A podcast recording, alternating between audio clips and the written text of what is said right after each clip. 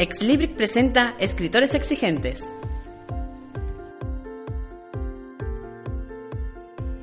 Hola, ¿qué tal? Saludos y bienvenidos a una nueva temporada y por tanto a un nuevo programa de Escritores Exigentes, el podcast de la editorial Slibric en el que entrevistamos a escritores y profesionales del sector. Como siempre os habla Carlos Torres desde el Departamento de Marketing y Comunicación del grupo IC. Es lunes 30 de septiembre y queremos abrir el programa en esta ocasión con una grata noticia y es que recientemente, hace cuestión de dos semanas, esta editorial ha ampliado su mapa de ventas gracias al acuerdo con Book Depository. Os explico. Desde Slibric entendemos la importancia que tiene llevar el nombre de un autor más allá de sus fronteras.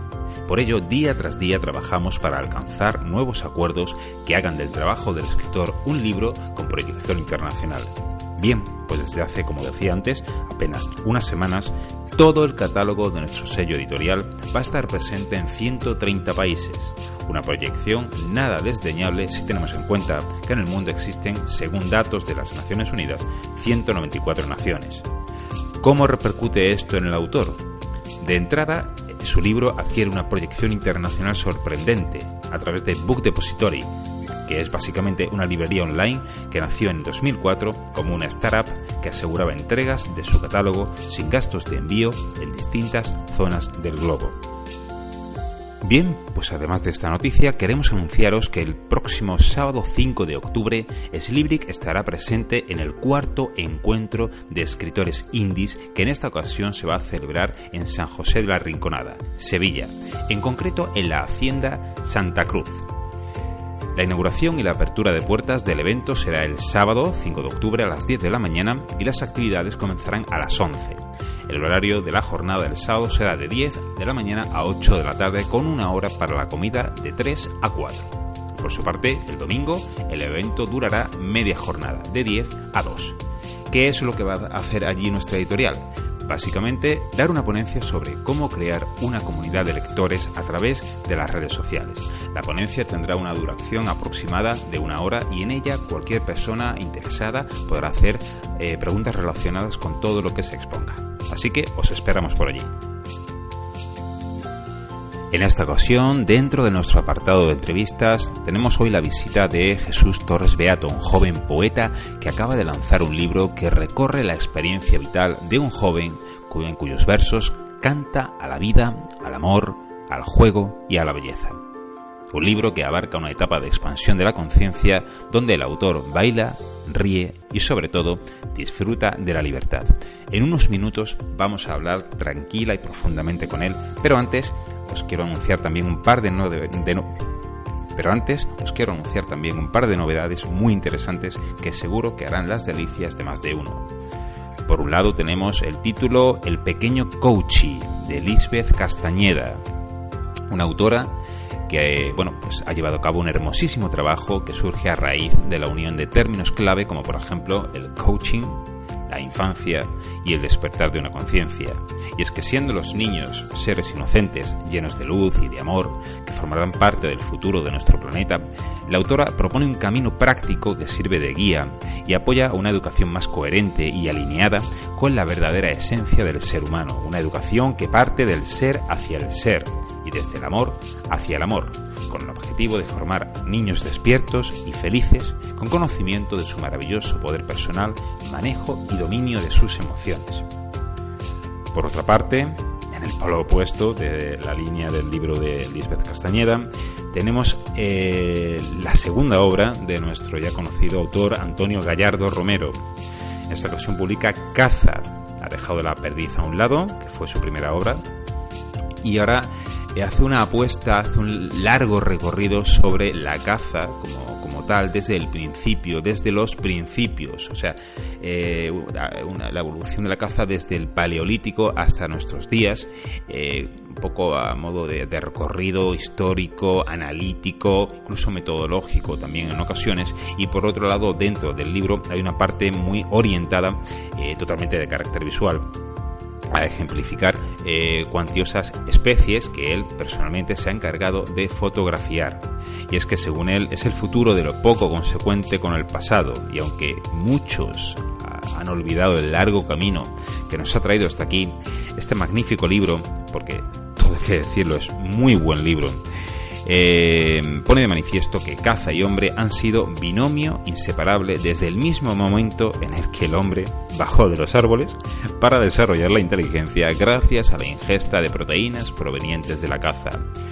Por si alguno está interesado, el libro lo presentaremos con el autor el próximo viernes 4 de octubre en el Museo de la Ciudad de Antequera, con el apoyo del propio Ayuntamiento de la ciudad y del Ayuntamiento del perdón, y del Ayuntamiento de Alameda, de donde es originario el autor.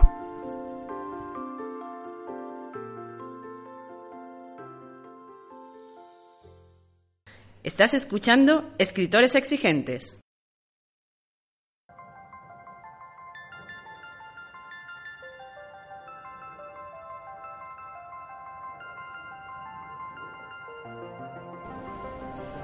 Bueno, ahora sí, vamos ya con la entrevista a nuestro poeta Jesús Torres Beato, autor del poemario titulado El abecedario de la golondrina que acaba de publicar con el sello de Slirik. Jesús, bienvenido. Gracias, muchas gracias. Eh, Jesús, en primer lugar, eh, me gustaría preguntarte eh, por qué el abecedario de la golondrina, ¿De, dónde viene ese título? Es muy simple, la verdad.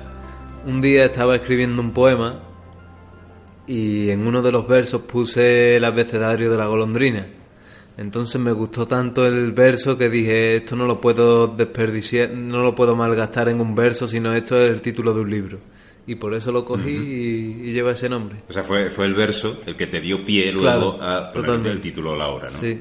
Eh, entendemos, por tanto, que estamos ante un poemario donde hablamos entre otros temas, entre otros tópicos, de libertad. Sí, sí, ¿Cierto? Sí, totalmente.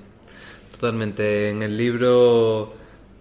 El libro es un canto a la libertad. El libro está escrito desde una. desde una, un, movimiento interno muy fluido, desde una pasión por ser libre y por ser auténtico.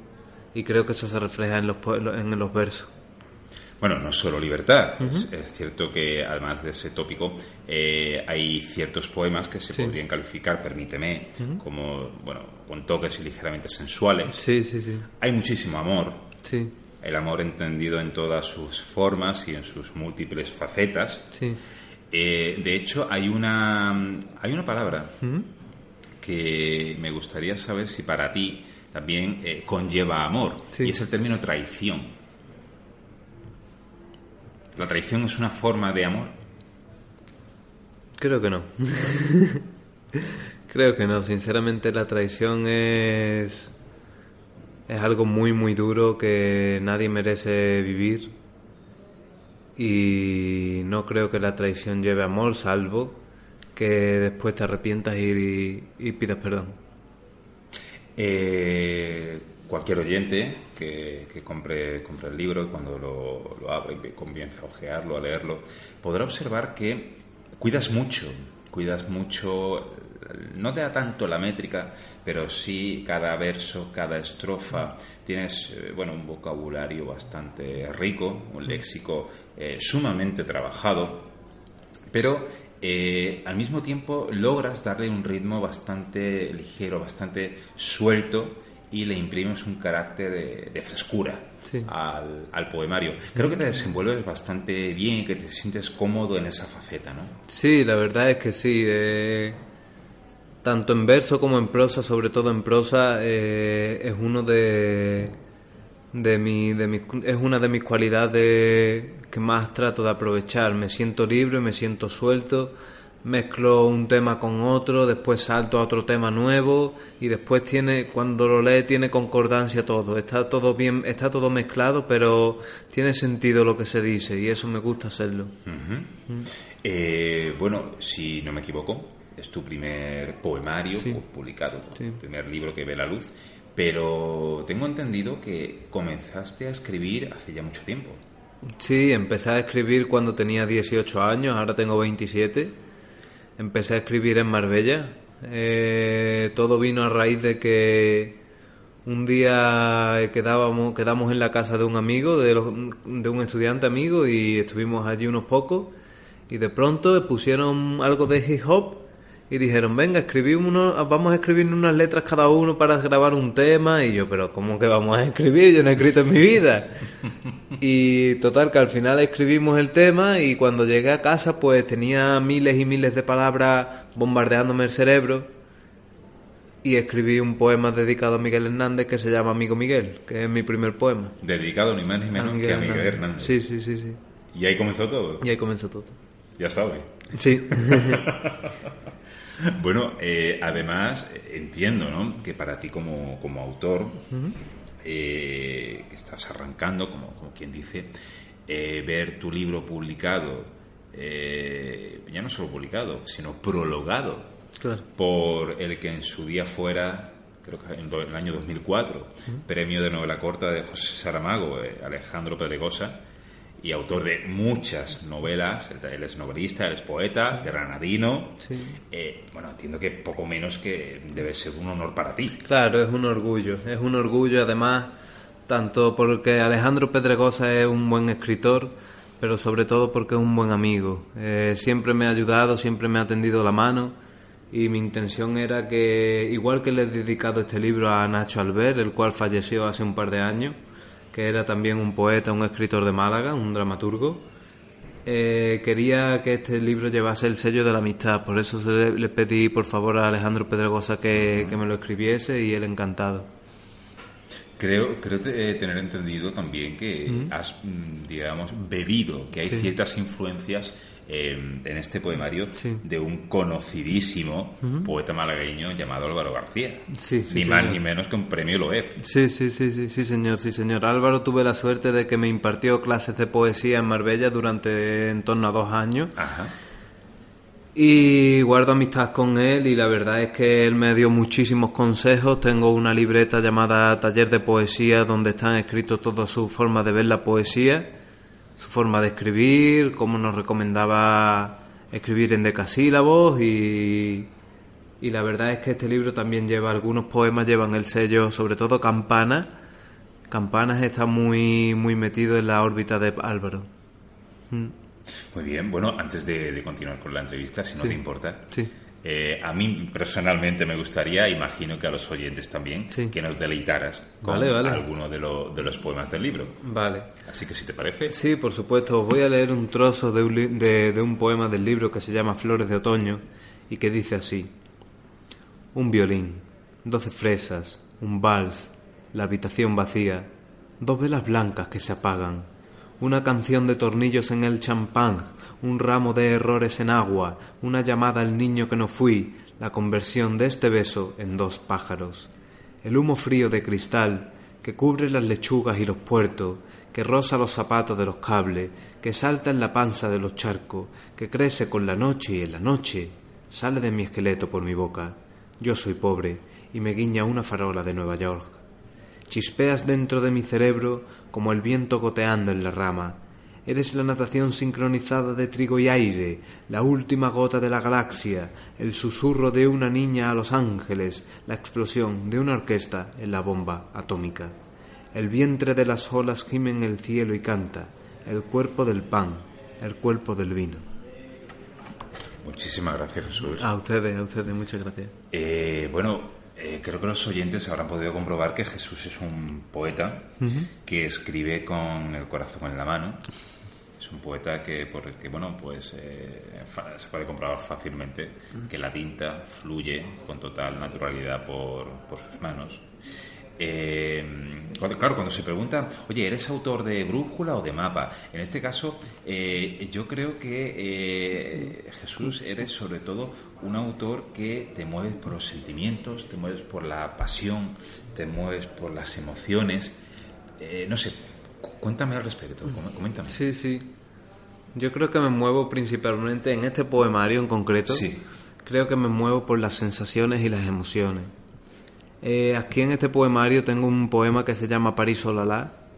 Yo he estado en París, pero eso lo escribí antes de viajar a París. Y es un poema erótico donde se canta a la libertad, a la sensualidad, al amor, a la belleza, al viaje, a la aventura y, en ese poemario, por ejemplo, Ese poemario fue todo imaginación. Imaginación, deseo de. Yo tenía el deseo de, de estar en París, de conocer a una mujer, de viajar con ella, de estar con ella, de soltarnos y beber whisky por alguna calle perdida. Y, y creo que eso es lo que se ve aquí en este poemario. Mucha imaginación, mucha introspección. Tengo otro poema que se llama Yo no he visto solo jugar a Messi, yo he leído en vida a Octavio Paz. Y en ese poema creo que hay mucha introspección, creo que hay mucho, mucho de Dios, mucho de, de filosofía, igual que en Renacimiento. Creo que un, un poemario imaginativo, emocional y bastante completo. Realmente, eh, hay aquí posturas varias ¿no? al respecto, pero es cierto, por lo menos yo lo, lo veo así, la poesía te tiene que salir de dentro.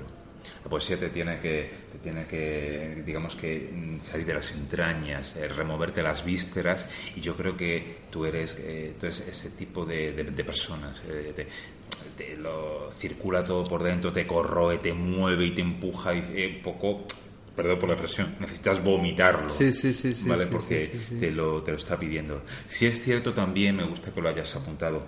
Tienes un carácter eh, bastante in- de mirarte hacia. Te, estu- te estudias mucho, te anal- analizas mucho a ti mismo y ofreces en no pocos poemas una visión introspectiva. de Mirarte hacia adentro y, una vez que lo has analizado, que has visto lo que hay, sacarlo fuera y mostrárselo al lector. ¿Nos podrías leer un poema que vaya en esa línea, Jesús? Vale. Más o menos. Un segundo. Que tenga ese cierto carácter intimista. Pues por ejemplo, tengo aquí uno cortito que se llama Nube Rosa, página 52. Venga, perfecto. Hay un epígrafe de Pablo Neruda que dice, aquí te amo, en los oscuros pinos se desenreda el viento. Y dice, nube rosa, y sabes que lo haré, te regalaré un collar de mariposas para que vueles hacia ningún lugar. No hay péndulo que te hipnotice, ninfa, cabellos de relámpago, ojos de melón, siempre fuiste el bastón que nunca tuve. Eres una pequeña pestaña voladora, la pestaña que salta libre de su caverna y viaja sonriente en la alfombra del viento. Te encanta pensar la lluvia con los animales, observando el adiós de las lágrimas, sus chillidos al caer contra el suelo, su suspiro por nutrir a los árboles. Es el concierto de las gotas bajo un manto de frío y amistad. Ahora, tras una pluma de badminton, escondo la sonrisa de mis humillaciones. Parezco un trozo de carne en la basura, mojado de semen y de tinta. A eso me refería precisamente, Jesús. Te acabas de desnudar, se lo acabas de mostrar al, al lector, en este caso a los, a los oyentes, Sí. para que vean eh, realmente los músculos, tus huesos, tu cuerpo totalmente desnudo en una hoja de papel. Bueno, eh, antes de terminar la, la entrevista, eh, sí que me gustaría que fueras tú quien dijera, eh, bueno, qué ocurre el 18 de octubre. Ah, pues el 18 de octubre estaré con los amigos de Marbella en la, en la delegación de juventud.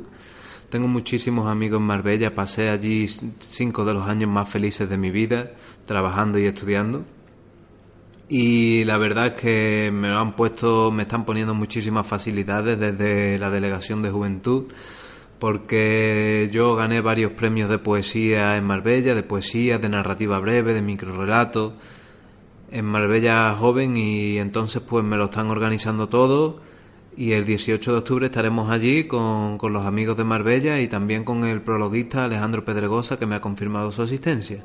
Con que muy contento de, de poder seguir expandiendo este libro y que la golondrina vuele lo más lejos posible. Esperemos que así sea, Jesús. Muchísimas gracias por haber venido. Te deseamos la mejor de las suertes. Gracias. Y que hagas muchísimas presentaciones y vendan muchos ejemplares. Perfecto, muchísimas gracias. A ti, Jesús. Amplía esta información en www.exlibric.com, la web de la editorial para escritores exigentes.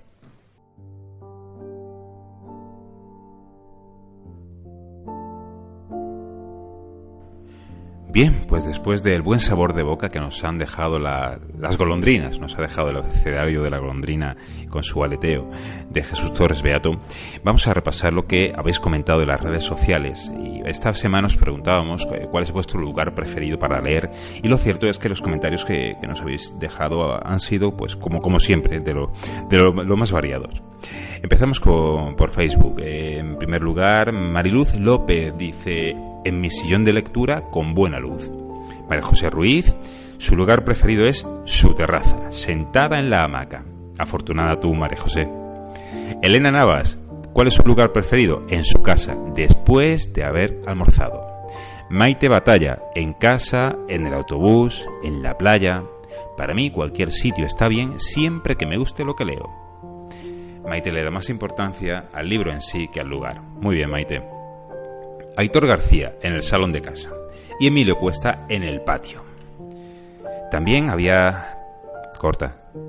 También ha habido mucha participación en Twitter. Soleil Aragonés dice mi lugar preferido es en el exterior, en mi jardín, junto a la sombra de un árbol. José David, en la piscina. Javier Granada dice en mi sofá.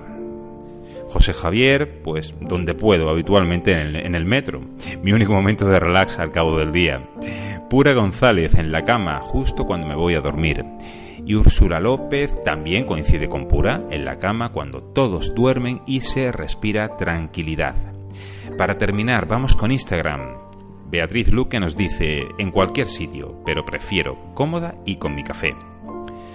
Eres mi letra, eh, me gusta leer siempre al norte y recordar lo leído en el sur. Maravillosa aportación. Alma, me encanta la playa en otoño, con las olas besando la arena mientras disfruto la buena lectura. María Lourdes comenta en mi terraza con buena luz, Gema Serrano en la orilla de la playa. Leire junto a una ventana para tener buena luz y de fondo un bonito paisaje y enfrente un buen libro. Y por último, Tat entre libros eh, dice, ahora mismo cualquier lugar es mi preferido, saco tan poco tiempo que abro un libro donde pillo. Por supuesto, podéis seguir respondiendo a esta pregunta a través de nuestras redes y comentarnos cuál es vuestro lugar preferido para leer. Recordad que podéis contactar con nosotros y mandarnos vuestro manuscrito a través del correo electrónico exlibric.com. Esta semana sorteábamos un ejemplar del libro Hilaria y la ganadora del mismo ha sido Tatiana Álvarez, de Granada. Enhorabuena, Tatiana.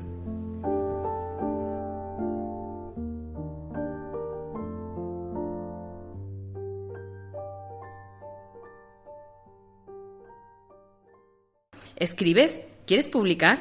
Consúltanos en el correo electrónico exlibric.com.